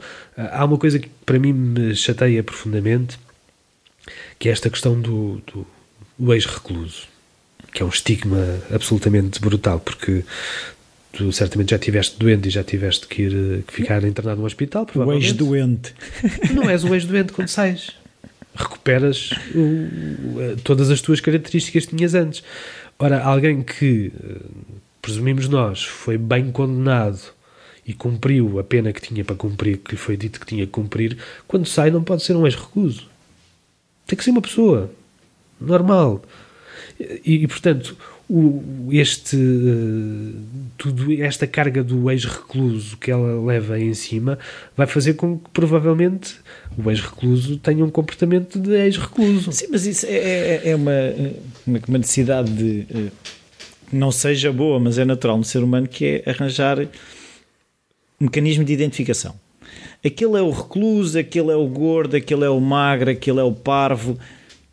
Uh, a questão é que eu vejo aí é, eu penso é que isto que tu estás a fazer ajuda a que tenha menos espaço para ser hum, recebido com agressividade o facto de lhe chamarem recluso, ou seja, que se houver essa capacidade de digerir emoções, eu mais facilmente o próprio recluso não vai aceitar que lhe ponham esse claro. rótulo em cima.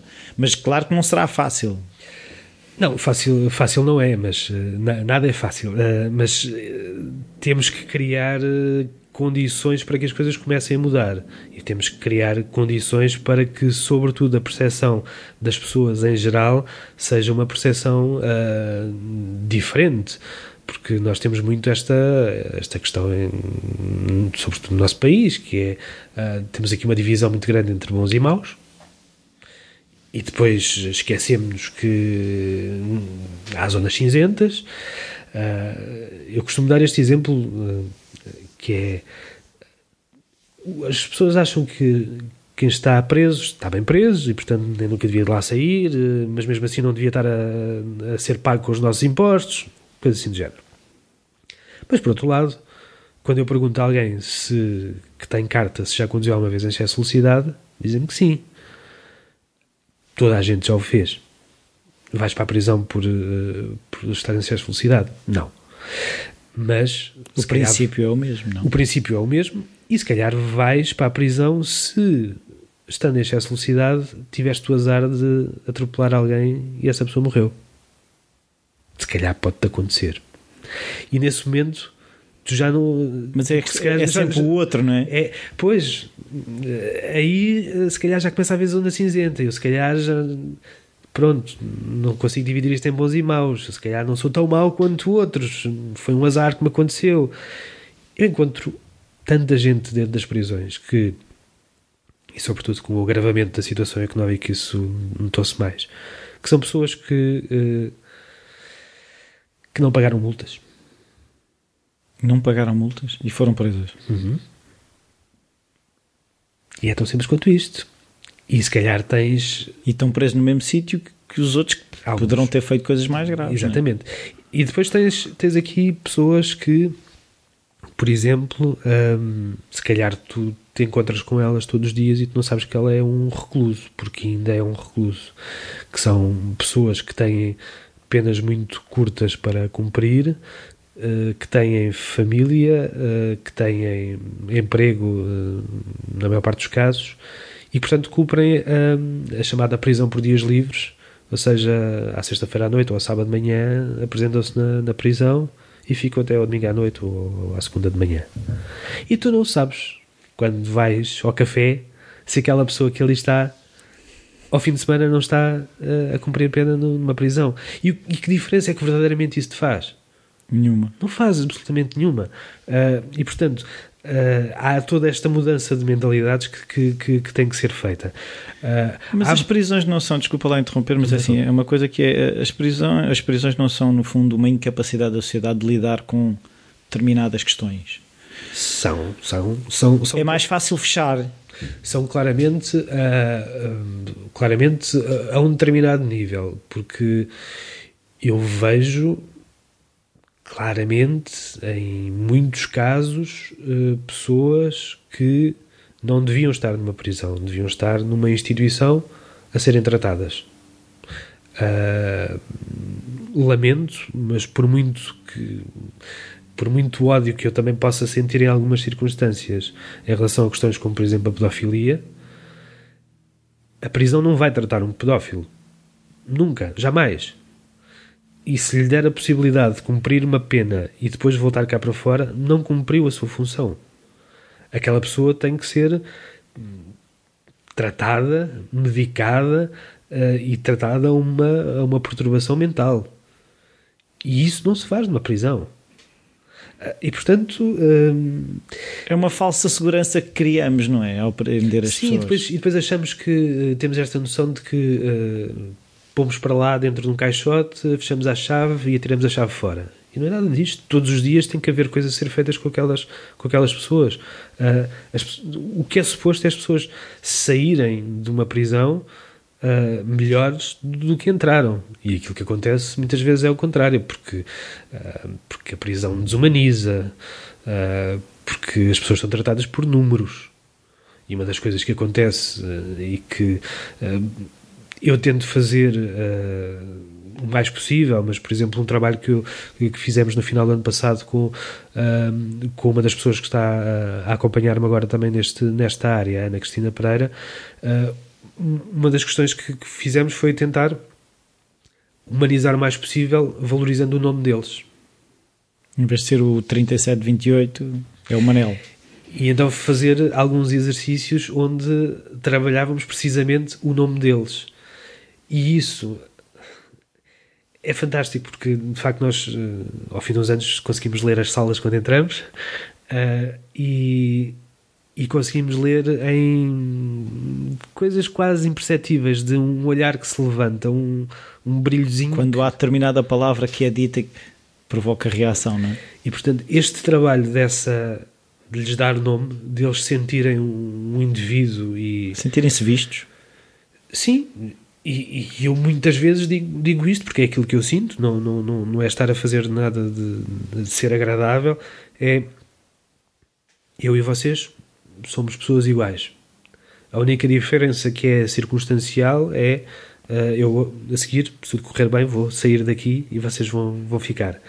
Uh, mas fora isso, somos exatamente iguais. E se calhar é muito raro que alguém lhes diga isto. Sim. Porque, uh, também por razões defensivas, para, para quem trabalha com eles. Um guarda nunca diria uma coisa destas. Não posso ser amiguinho. E eu próprio fico muitas vezes numa situação muito, muito complicada, uh, que é a de também não posso ser, uh, quer dizer, nós somos iguais, mas há coisas que eu não posso, que eu não posso ser para vocês. Há coisas, por exemplo, que às vezes me custam uh, terrivelmente, que é eu tenho que ter um tenho que ter uma, presunção de inocência também, mas, uh, mas também tenho que achar que alguma coisa pode correr mal uh, e, portanto, há algumas coisas que eu sei que não posso fazer. Uma delas, por exemplo, que eu nunca faço é dar uma caneta. Muitas vezes me pedem uma caneta e eu não dou. E custa-me, porque às vezes imagino que aquela caneta podia ser o suficiente para aquela pessoa pôr no papel coisas que, que, que lhe iam fazer muito bem. Mas também sei que quase sempre eles têm acesso a lápis ou canetas se necessitarem. E qual é o problema de uma caneta? Bom, dir-me se calhar uma caneta pode ser uma arma. Sim. Na jugular eh, pode ser suficiente para, para atacar alguém. Uh, mas uh, provavelmente já terás visto em muitos casos uh, tatuagens, sobretudo aqueles cinco pontinhos na aquela estrelazinha na mão, que, que são feitas dentro da prisão. Ora, obviamente não há um gabinete de tatuagens na prisão. Portanto, aquilo é feito através de agulhas e com tinta de canetas. Portanto, quando eu estou, quando eu estou a dar uma caneta, ou quando eu estou a recusar dar uma caneta, eu, não sabendo o que é que vai acontecer, estou a tentar evitar que haja propagação de doenças infectocontagiosas. Coisas seja, aparentemente não relacionadas, sim. E, portanto, e, e, no fundo são também estas coisas que ao fim destes 12 anos, 13 anos, uh, também já são uma mais-valia para mim, porque uh, algum rigor que eu vou tentando ter nesta, nestas coisas. Há muita coisa que eu fui pesquisando, muita coisa que eu fui uh, tentando estar uh, atento. Felizmente, hoje em dia já há formações para voluntários, mas quando eu entrei, ninguém me disse o que é que eu podia ou não podia fazer. Foi o meu instinto e o meu bom senso que foram, que foram levando a isso. Uh, e se calhar é um pouco também essa a função. Eu neste momento tenho cerca de 100 pessoas que, que, estão inscritas numa bolsa para futuros voluntários em todo o país para, para integrarem o projeto. E eu tenho estas duas vertentes. Tenho uma, tenho, tenho uma vertente de Uh, sou um tipo criativo, que aposta na arte, mas por outro lado também sou rigoroso nestas coisas. Tão rigoroso que se calhar às vezes, uh, se calhar pessoas diriam, mas isso é tão desumano não dares uma caneta. Pois. Mas tem que o ser naquele momento naquele contexto, naquele espaço, eu se calhar tenho que, ser, uh, tenho que fazer coisas que não, não eram aquelas que eu, que eu gostaria mais de fazer, porque tenho que refletir mais sobre elas, porque as repercussões disso podem ser uh, maiores e, e, negativas do que noutro, no, noutro contexto. Uh, e portanto, há, há esta minha, este meu equilíbrio entre um certo pragmatismo uh, e algum idealismo que, que, que eu gostava também de passar para um conjunto de pessoas, porque também vou vendo muita gente que quer ser voluntário, quer fazer trabalhos dentro de prisões e que noto que estão completamente desajustados da, da realidade. Há uns que vão porque querem adrenalina. Outros querem ser bonzinhos. É? Outros querem ser bonzinhos, querem espiar os seus próprios pecados, eh, mas esses também queremos todos, de alguma forma. Uh, e, e, e, há alguns que, que não têm, de facto, naquele instante, pelo menos, a menor noção do que é que vão encontrar. E já tive pessoas uh, que, em termos das suas qualidades técnicas e artísticas, eram pessoas extremamente interessantes, uh, com trabalhos fabulosos para serem feitos, mas que deixas a carteira e o telemóvel à entrada. Depois fecha-se um portão. Depois és visto para ver se tens alguma coisa. Depois fecha-se outro portão. E a pessoa começa a ficar presa. Presa.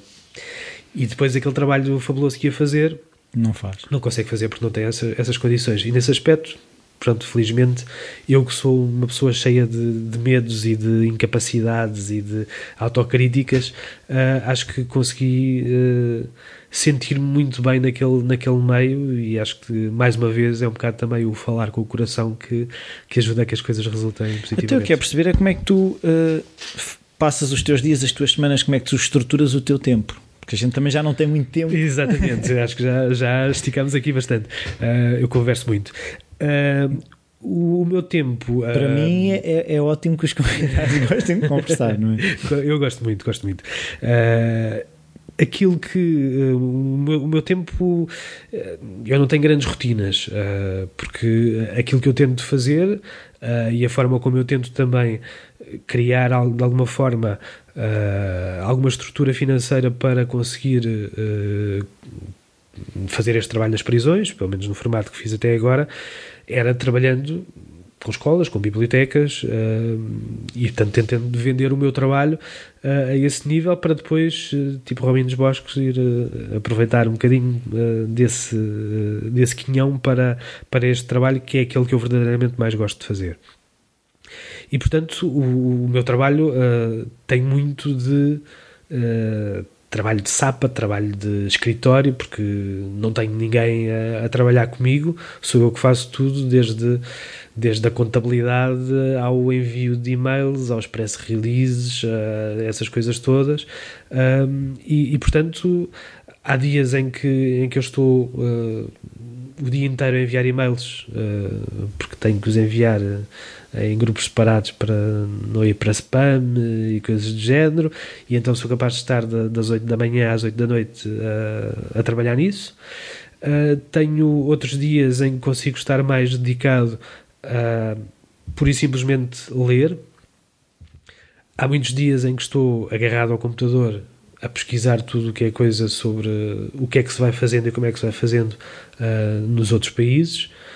E depois, obviamente, muito tempo também uh, a tentar encontrar quem financia, uh, a escrever cartas, a fazer telefonemas. Sim, mas tu estruturas, tipo, pegas ao domingo ou à segunda-feira, tipo, esta semana vai ser isto, vai ser aquilo.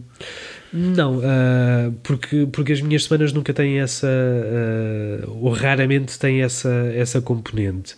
Uh, procuro ter um horário mínimo de trabalho, tendo o escritório em casa, uh, fazendo umas interrupções para fazer umas máquinas de roupa e lavar uns, uns pratos e umas coisas. Uh, mas uh, de facto, quando estou, quando tenho uma semana inteira de escritório, digamos assim, normalmente tenho um, um, horário que é aí pelas 8, 8 e meia até por volta das, das 6 da tarde. Um, em que normalmente as manhãs são manhãs mais uh, estou com mais entusiasmo e mais força para, para fazer uns quantos telefonemas e para, para fazer, mudar o mundo. e depois à tarde às vezes já me recolho um pouco mais uh, em pesquisa e em, e em leituras. Uh, normalmente isso acontece mais dessa, dessa forma. Como tenho muitas vezes a possibilidade de ir uh, de estar próximo do mar também uh, olho para ele, uh, ajuda-me a inspirar um, um bocadinho uh, e depois regresso, regresso àquilo que, que, tenho, que tenho para fazer. depois há dias em que me disperso, tenho, tenho esta uma certa autopunição em alguns momentos, que é os momentos em que eu estou simplesmente a ler. Um, são momentos que às vezes eu depois às vezes chega-se às sete da Não fizeste nada, pá. E, bom, então hoje vais ter que, até às 10, vais ter que estar a trabalhar aqui no computador, a mandar os e-mails que ficaram por enviar, a dar as respostas que ficaram por dar, uh, esse tipo de coisas. Uh, também sou autopunitivo uh, em relação a isso. Mas tenho esta grande felicidade de me dar um gozo tremendo uh, aquilo que faço. Uh, uh, uma coisa que acontece é que leio cada vez menos por prazer. Uh, se me perguntares qual é que foi o último livro que eu li com gozo por, por, por, prazer, uh, não sei, uh, não, não, não sei responder.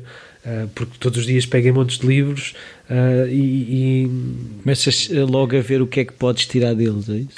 Sim, é claro que estou a usufruir deles e que estou a ter prazer na leitura como tenho sempre, mas, mas às vezes não tanto como uma, Aliás, se, se eu te disser, se calhar, aquilo que me dá mais gozo e os livros que tenho normalmente à cabeceira são li livros de, de, de cartoons. Uh, gosto imenso de, de, de ler cartoons, ajuda-me imenso a sair de. Uh, a fazer o contraponto com, com, com, com, o resto que estive, que estive a fazer uh, e, portanto, é, é, uma, é algo que me dá alguma descontração também. Então, e temos que falar num, num livro que me trouxeste aqui, que é a história do Zé Cagarro ilustrações do anterior convidado Bernardo Carvalho que escreveste juntamente com a Carla Goulart Silva, é isso? Exatamente. Explica-me lá como é que foi fazer este livro. Uh, esse livro já foi feito há, há bastantes anos, uh, foi em 2007, se não me, se não me engano, uh, e foi um livro que surgiu do, do convite precisamente da, da, da Carla Goulart Silva para. Um, ela era na altura diretora da Ecoteca do, do, Pico, nos Açores, e tínhamos lá esta personagem uh, que é o Cagarro, ou a Cagarra, que ficou muito celebrizada, sobretudo pelo ainda Presidente da República ter ido visitar as Ilhas Salvagens na Madeira. E, uh, e pronto, e havia esta, uh, esta necessidade de tentar fazer passar para, uh, para uma população mais infantil-juvenil uma mensagem de como proteger esta espécie, que é uma espécie protegida, como proteger no, no, dia a dia. E, e, de facto surgiu essa possibilidade de criar uma, uma história que depois tem aqui um certo contraponto, porque estas aves são muito curiosas, porque elas todos os anos migram nos Açores não existem andorinhas, portanto são os cagarros que fazem um pouco o papel de, de, de andorinhas. Uh, elas voam para os mares do sul no, no inverno e regressam na, na, na, primavera. E no fundo, eh, aquilo que eu consegui depois também fazer com, com, com a parte do texto foi de alguma forma criar aqui uh, uma semelhança entre aquilo que, que, é uma realidade muito açoriana uh, dos muitos imigrantes que, que, que existem Uh, e que, uh, mas que acabam sempre por regressar à sua terra também. E pronto, e houve este paralelo que funcionou bastante bem, tanto que o livro consegue ser lido uh, tanto por crianças mais pequenas como também por adultos. O facto de ter uma ilustração também cuidado. O facto de já conhecer o Bernardo também o Planeta Tangerina permitiu fazermos estas ilustrações que deram uma outra componente à história que ela não teria se tivesse sido uma ilustração um pouco mais simplista ou se não tivesse tido esse, esse investimento que fizemos. Uh, tanto que o livro acabou por depois uh, ser integrado no Plano Nacional de Leitura, vale o que vale, mas, mas foi, e está a ser utilizado em diversos pontos do mundo, porque nós fizemos essa oferta, parte do, da, da, edição era também para, para ser oferecida, e oferecemos ao Instituto Camões essa possibilidade, quem quisesse trabalhar o, o, livro, e portanto enviámos para os mais diversos pontos do, do, do mundo onde existem uh, uh, leitores do, uh, do Instituto Camões para uh, fazermos uh, esse trabalho a partir da, do livro. Há, por exemplo, em Paris, duas escolas que estão a trabalhá-lo como leitura obrigatória, digamos assim, uh, no, durante o ano letivo para os alunos de terceiro e quarto ano. Aqui. Depois de tocar uma campainha, tive de fazer aqui uma pequena pausa. Eu gosto muito dos teus podcasts porque são, são de facto muito realistas e, e inclusivos não, é porque, acontecimentos. Porque, por mais, é uma boa conversa. Não, porque por mais que eu tente mascarar as coisas, né, acontecem, né? a vida acontece.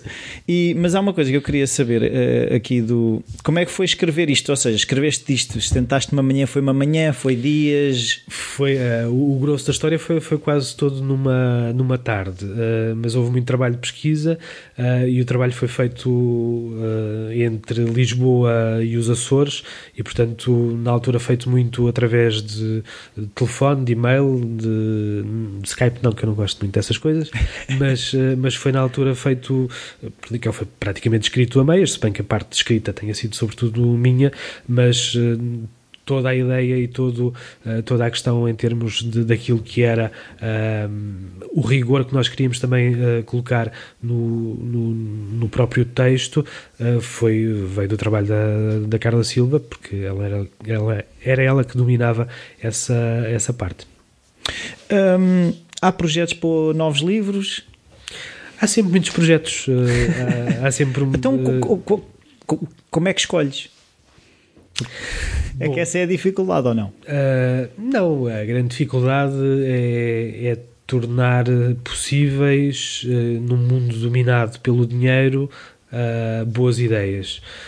E, e isso surgiu, por exemplo, com o outro livro que, que, que trouxe também, que, que, se chamou Lado Dentro do Lado Dentro, que foi um, creio eu, uma boa ideia. Uh, foi uma tentativa de conseguir uh, angariar fundos para, para o nosso projeto das prisões. E então eu pedi, muito descaradamente, algumas pessoas conheciam melhor, outras conheciam menos, uh, um texto, um texto original. Um texto que partisse da palavra dentro Uh, e que uh, depois, com qualquer que fosse a abordagem, fosse poesia, fosse prosa, o que fosse, sem grande limite em termos de, de caracteres também, que, que, falasse sobre o dentro, uh, sobre o que é que a palavra dentro lhe, lhe despertava.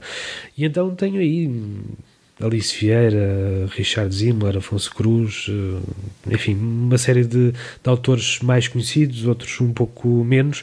Uh, e isto surgiu assim quase do nada. Depois foi preciso tentar encontrar. Eh, tive a felicidade de ter pessoas que fizeram a paginação, uh, tive eh, depois também uh, a oferta do, do, das fotografias do Duarte Belo para, para, para esse livro e também da fotografia da, da, da capa. Uh, isto foi feito assim um tempo praticamente recorde, tão recorde que há um ou dois, uma ou duas questões que, que ficaram aí quase em errata, mas. Uh, mas pronto, foi daquelas coisas que surgiram. Isto tem que ser feito. E onde é que as pessoas feito. podem encontrar o livro? O livro pode ser adquirido uh, normalmente através da, da, das FNACs ou da UC, mas também pode ser adquirido diretamente através do site do, do projeto que é a poesia não tem grades.pt. Mas, mas as grades têm poesia. As grades têm muita poesia, têm mesmo muita poesia. Uh, e lá dentro há, há muitas palavras que precisam de sair. Uh, e há muita coisa boa que nós não vemos por causa dessas grades. e creio que nos cabe a todos os que temos este, esta possibilidade de ir lá ao fundo buscar essa parte boa. Todos nós temos um lado bom e um lado mau.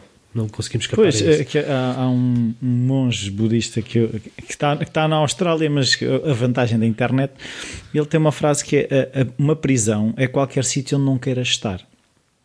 por isso, uh, nós temos todos algo em comum com os reclusos, porque todos nós já nos sentimos presos alguma vez na vida. E, e, o que ele diz, outra coisa que também vem um bocado uh, ao encontro do que tu estavas a dizer, que é ele fala que uma pessoa que cometeu um crime não faz dela um criminoso, é uma pessoa que cometeu um crime. Uh, uhum. E voltando àquilo que estavas a dizer, nós temos tido a sorte de andar em excesso de velocidade e não tivemos o azar de atropelar ninguém. Nós também somos um possível recluso um dia, esperemos não o ser, mas tem que haver essa consciência porque as pessoas não são assim tão diferentes de nós. E na verdade, hum, hum, o último texto de, deste, desta coletânea uh, é o texto do Afonso Cruz, uh, que eu não vou dizer como é, que, como é que se desenrola, nem como é que termina, mas que fala sobre precisamente sobre como é que nós podemos estar tantas vezes presos no nosso dia a dia, às vezes sem nos darmos propriamente conta. Não que. Não, não, acho que não conseguimos categorizar aqui o que é que é melhor e o que é que é pior, mas. Uh, se calhar há, há pessoas que estão presas fora de, de, de estabelecimentos prisionais uh, que se calhar estão mais presas do que outras que estão. Sim, e se calhar há alguns que até através destes programas conseguem ser livres dentro da prisão. Precisamente, precisamente. Eu estava mais tempo à conversa, mas como tu também. tens que ir aos autores eh, desconhecidos, exatamente, exatamente. Uh, muito obrigado por teres vindo aqui. Obrigado eu pelo convite. E pronto, vamos falando. Tchau, obrigado. até à próxima.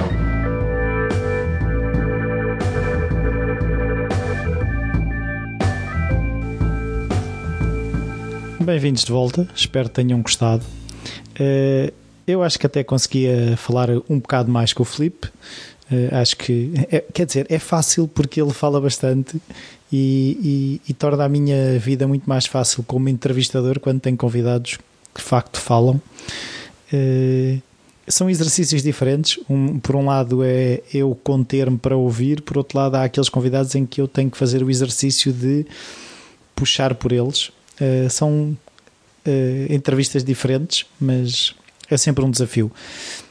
Espero sinceramente tenham gostado. Eu acho que esta questão de nós não nos deixarmos identificar por uma coisa que aconteceu, uh, porque eu próprio, ainda ontem tive um dia daqueles para esquecer, fui muito mais reativo Uh, e depois passei o tempo na, na, a reagir ao facto de ter reagido, a, a culpar-me por ter reagido desta ou daquela forma, mas acho que todos nós temos que ter uh, primeiro a compaixão com, connosco sobre aquilo que, que nos corre menos bem e, e depois transpô-la também para os outros e, e eu ver essa, no fundo essa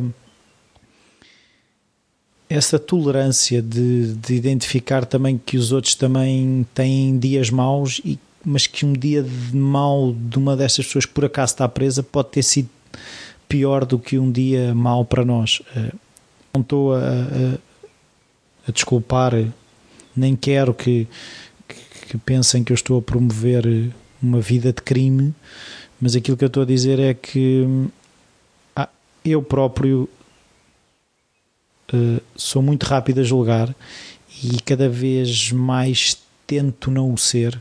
Uh, não, não, ainda não tenho essa capacidade desenvolvida como gostaria, mas tento uh, pensar duas vezes antes de começar logo a disparar pedras de ah, fez isto e fez aquilo. Claro que não é o que eu estou a dizer, eu não estou a validar, mas uh, há que ter um bocadinho de tolerância e, e aceitar que as pessoas são compostas de várias partes, mas se cada vez que um recluso é tratado como recluso, ou ex-recluso, ou recluso, ou ex-recluso, ele não vai equacionar que pode ser outra coisa, uh, lá está, passa a ser o criminoso em vez de ser uma pessoa que cometeu um crime. E, e, e, é o que eu estava a dizer, ontem o dia foi tão mau que eu até fui assistir a um, a um espetáculo e aquilo estava mal organizado e havia assim muitas coisas e dei por mim a ser aquele aquele velho marreta uh, a dizer: é pá, não sabem, mas quem é que quer ouvir? E às tantas dei por mim ouvir-me e a reparar: tipo, é pá, que bicho é, que bicho é este? E, e lá está, nós todos, todos temos esses momentos de velho marreta esses momentos em que andamos em excesso de velocidade e que por alguma razão temos tido a sorte, muitos de nós, de não ter acontecido mais do que isso, do que ser um velho rabugento num espetáculo ou ter feito, cometido excesso de velocidade e só ter uma multa, não ter tido um acidente, não ter provocado estragos. Eh, é um bocado essa a mensagem que eu também queria passar aqui. E, e é uma coisa que, que me tocou bastante quando conversei com o Filipe foi aquela questão de, de darmos aos outros, de, de, de, calarmos um bocadinho o ego e que de facto há, há pessoas com problemas muito maiores que os nossos e que não nos entendem como problemas. E, e, e, é um exercício, lá está, outro exercício que eu tenho que fazer que não me é natural, que é esse de estar grato por aquilo que tenho uh, e perceber que há pessoas com muito menos, com muito menos capacidades físicas, se calhar até com menos capacidades uh, financeiras, com menos capacidades do que eu e que fazem muito mais, ou que pelo menos têm uma vida de maior eh, disponibilidade para os outros, de maior serviço, porque é importante sermos úteis, como escrevi ontem na newsletter, essa, e às vezes também não temos a noção do, do impacto que temos naquilo que fazemos. Ehm, por isso, boa, boa, olha, aproveita deixa para, para dizer que subscrevam a newsletter Uh, eu, eu vou todas as semanas escrevo um, um textozinho para a newsletter e partilho algumas coisas, uh, mais fazerem a, o, a avaliação e a crítica no iTunes, que tem aumentado nos últimos tempos, graças a, aos pedidos incessantes por, pela minha parte, mas tem ajudado e tem chegado a mais pessoas, os downloads têm aumentado, mas mais do que isso tem aumentado, lá está, pequenas mensagens que eu tenho recebido de pessoas que para as quais uh, um dia ouvir um episódio foi importante. Uh, se calhar não ouvem todos, mas naquele dia, aquele episódio, uh, aquela passagem foi importante. E, e, a, e, a, e a grande mensagem que eu se calhar retiro deste, deste episódio é somos todos iguais, somos todos fracos, todos fortes e todos choramos uns sozinhos, outros acompanhados. Até para a semana.